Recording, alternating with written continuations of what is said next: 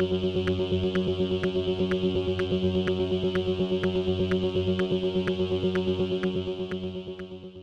y caballeros, bienvenidos a este episodio de 10 a 15, un podcast donde se habla de películas y series en un lapso de 10 a 15 minutos. Yo soy Ángel y en este episodio voy a estar hablando de la más reciente película puertorriqueña titulada Las Camelias. Las Camelias está exhibiéndose en cines, así que setback, relax, que 10 a 15 acaba de comenzar.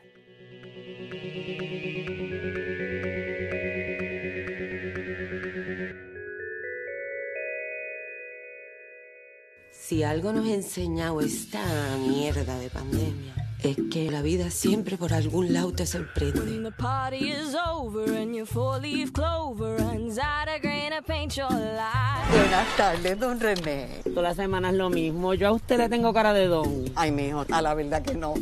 Esta noche viene para acá un cocoroco, pero de los que dice cococo. Es una estrella. ¿Cuál de los tres firma su sentencia matrimonial? Este que está aquí.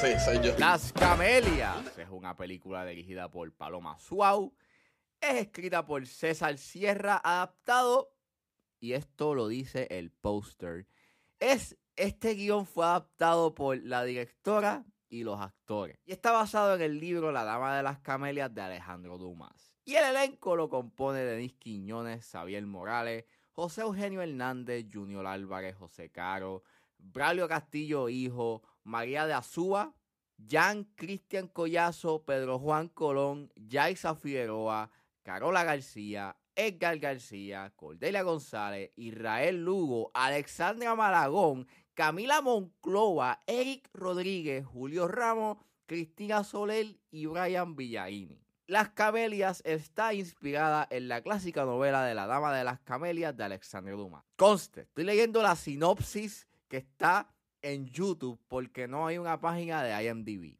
Así que, bear with me. Las Camelias transforma esta tragedia en una comedia trágica en un contexto de un Caribe real maravilloso en tiempos de COVID-19. La directora puertorriqueña Suau plasma la condición humana contrastando perspectivas de mundos opuestos. En este universo pintado de realismo mágico, los personajes se encuentran y desencuentran entre el humor, el amor, la autenticidad, enfrentando realidades de discriminación de edad, el rechazo, el prejuicio racial, la explotación sexual y la exclusión LGBTQIA+, de la sociedad en general. La conclusión de la pieza es que la única manera de sobrevivir los obstáculos de la vida es con optimismo, complicidad y aceptación. Yo había visto los trailers de las camelias cuando eh, iba al cine y los trailers no me convencían. Es ese típico caso de las películas puertorriqueñas en donde no se siente que el trailer te está contando una narrativa, se sienten más como, se sienten más como escenas que pusieron aleatoriamente y ese es el trailer. Y pues yo dije, eh, debe de ser el trailer, lo montaron de esa manera, maybe no es representativo al producto final. Oh, sí es representativo al producto final. Y mira, qué bueno que esta película eh, quiera ser inclusiva y quiera darle representación, you a comunidades minoritarias, pero el problema está en que este guion es súper desenfocado y está sumamente mal ejecutado. Básicamente no hacen nada con esos temas de la identidad, de la aceptación, de ser, de la inclusividad. Tiene unas promesas. Es un guion que tiene promesas, son temas que están ahí, pero que no los desarrollan y que este guion tiene tantos temas que quiere hablar que al final del día se siente bien desenfocado.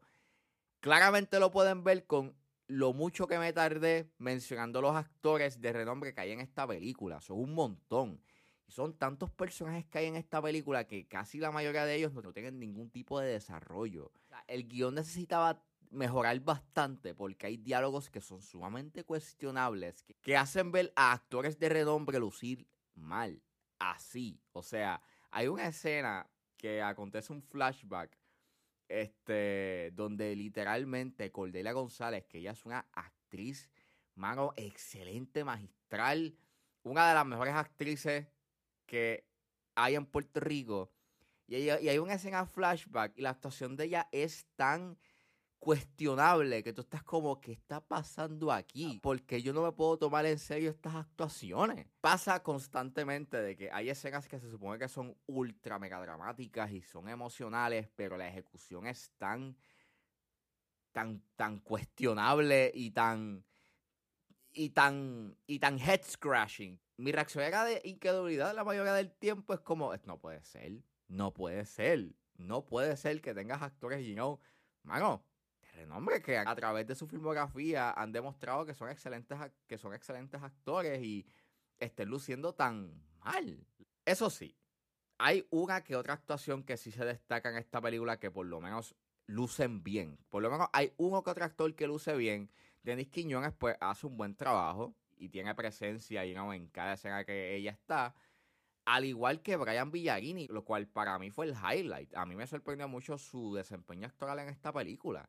Y su personaje era mucho más interesante y me hubiese gustado que la película hubiese sido de ese personaje, del personaje de Brian Villarini, que del personaje de Denis Quiñones, porque el romance que tiene junto con Xavier Morales es bastante soso, no hace sentido se siente bien apresurado. Entonces, el triángulo amoroso y este conflicto que ella tiene con la persona con la cual está, que es este productor, que lo interpreta José Eugenio Hernández, es como. Doesn't make any sense porque, again, la película no se enfoca ni te desarrolla you know, las interacciones y establece un buen conflicto. Y así es esto. O sea, eh, y, y me sorprende porque es una película que empieza con unas buenas. Again, empieza con empieza prometedor. Te establece una buena base y tú piensas que la película va a ser de una cosa en específico, pero, pero mientras se desarrolla la película, no sabe, la, la película no sabe qué quiere hacer. Y, y, y, ni hablar de los momentos cómicos, porque, los, porque el humor de esta película, again, no es gracioso. A mí no me dio gracia. Y, y nuevamente es una película que es bien superficial, superficial en los temas que quiere hablar y hay unos temas que están bien interesantes en, el filme, pero no los desarrollan. Técnicamente sí se ve bien, por lo menos eso sí lo aprecio y pues le aplaudo a la película de que tiene unos valores de producción bastante interesantes, eh, aunque sí eh, usan esa tendencia de usar colores neón para que los visuales sean mucho más interesantes. Por lo menos se ve cool, eso sí, a veces como que la fotografía se ve un tanto básica o, estándar, pero se ve bien. Mano, repiten música, repiten la música, el tema, o sea, repiten el tema principal montones de veces, como cuatro o cinco veces, y aunque tenga sus variaciones, mano, se torna bastante annoying. Y lo peor aún es que la música original es de Glenn Monroe y mira qué bueno, cool. Pero la presencia de la música de Glenn Monroe es tanta que termina siendo bien obvio y para mí me resultó bastante annoying tener que escuchar montones de canciones de Glenn Monroe de cantazo. Again, es una película que empieza con unas bases que son interesantes, pero que su desarrollo, lamentablemente, es bien desenfocado, desordenado y hasta un punto la película se detiene, el filme se detiene y no pasa nada. Y cuando la película decide, pues, darle un delivery emocional, hay un elemento que aunque sí te están, te están dando una pista de lo que es, se, se, siente bastante out of nowhere y emocionalmente muchas de las cosas que establece y en su principio terminan teniendo un delivery emocional bastante insatisfactorio y frustrante.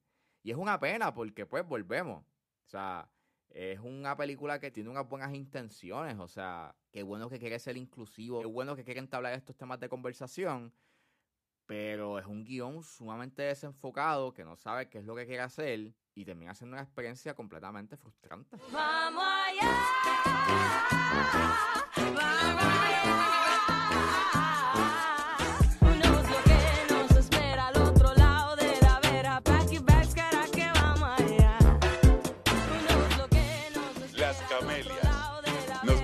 Todo, menos las mascarillas.